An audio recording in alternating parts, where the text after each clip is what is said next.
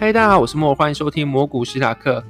因为礼拜六有事外出，可能明天就要出发的关系，所以说今天临时录了这一集。不过因为截至目前为止资讯量也蛮多，其实已经可以独立做成一集了，所以我想说先总结一下，其实是个不错的时间点。不过因为今天录音是礼拜四，也不知道明天股市的情形如何，所以说没办法做个周总结。不过其实每周涨幅也不是多么重要就是了。那今天会想用几个面向来讨论，一个是台积电法说会的总结，另外一个是美国失业率，最后是未来半年到一年的总体经济走向。那首先，因为台积电过去第二季的毛利率跌落到五十趴，低于市场预期，所以说这一次大家非常关注它第三季的毛利率到底是什么样情况。就公布是五十一点三趴，是在预期的上缘。第三季的 EPS 也来到六点零三元，超出市场预期的五点九八元。另外，市场预期台积电会面临砍单跟 overbooking 的问题。魏哲家还表示，到明年的产能是持续的吃紧，而且以而且因为台积电在今年八月的时候宣布全面调整价格，涨幅在五到二十八不等，所以说市场会预期说 Q 四的毛利率注意到底有多少。虽然说魏哲家之后表示毛利率绝对会高于五十帕以上。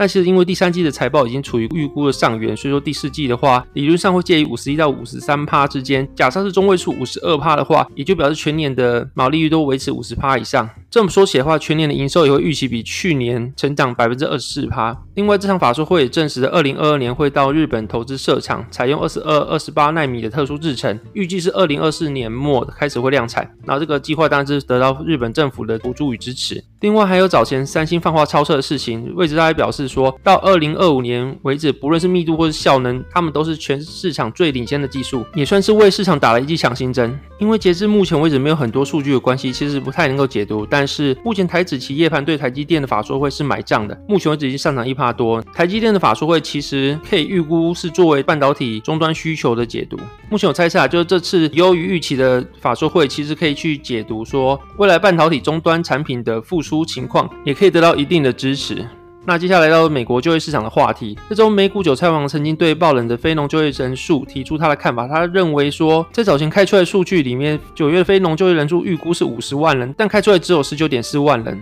在美股韭菜王的解释里面，其实这个九月的数据是，但是美股韭菜王的解释里面，其实九月的非农就业人数报告在未经季节性调整 （seasonal adjustment） 里面是六十五点四万人的，也就是说，我们看到的非农就业人数其实是经过季节调整后的数据，不是原始数字。那这个原因可能是因为某些月份会因为特殊的节日、气候或是其他因素，导致这个月份它的就业人数啊、就业情况会跟其他的月份有显著不同。那会有这个措施，就是因为要排除这些季节性的差异，才能够去探讨核心的就业问题。所以说，我们看到非农就业人数也是经过季节性调整的数据。因为去年美国疫情大爆发时的失业率大幅的上升，而今年的复苏又使大量劳工回流，所以说过去常规的季节性调整很难用在今年这个情况上。你要去排除目前的季节性因。子其实是非常难的一件事情。那目前看起来的话，其实，在非季节性调整里面，非农就业人数是六十五点四万人。除了政府雇员因为债务上限的关系表现的比较差以外，其实其他面向显示都没有那么的差。所以说，这是非农就业人数不如预期，其实没有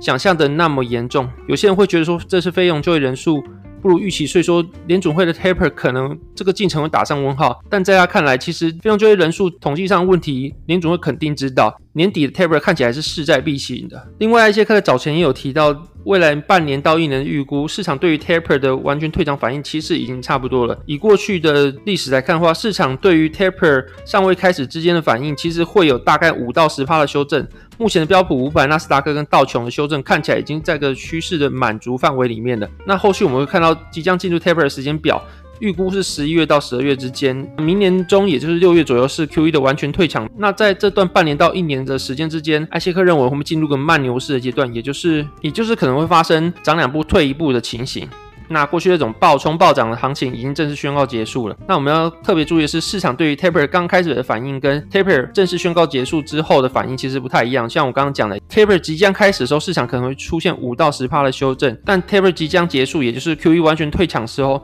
市场的预期反应其实会更强烈，可能会出现高达十五趴的修正，所以说也会印证刚刚讲的，未来会进入个慢牛市，可能尽量不退一步的阶段。不过就一开始讨论半导体产业优于预期的前景，还有美国就业市场复苏依然强劲，并不像非农就业报告看到如此大的落差。那今天也就是十月十四号晚上八点三十公布了一份美国截至十月九号当周出领失业金人数，也是到二十九点三万人，是去年三月疫情爆发以来首次低于三十万人，也可以当做参考的数据。也就是美国的就业人数其实没有想象那么差。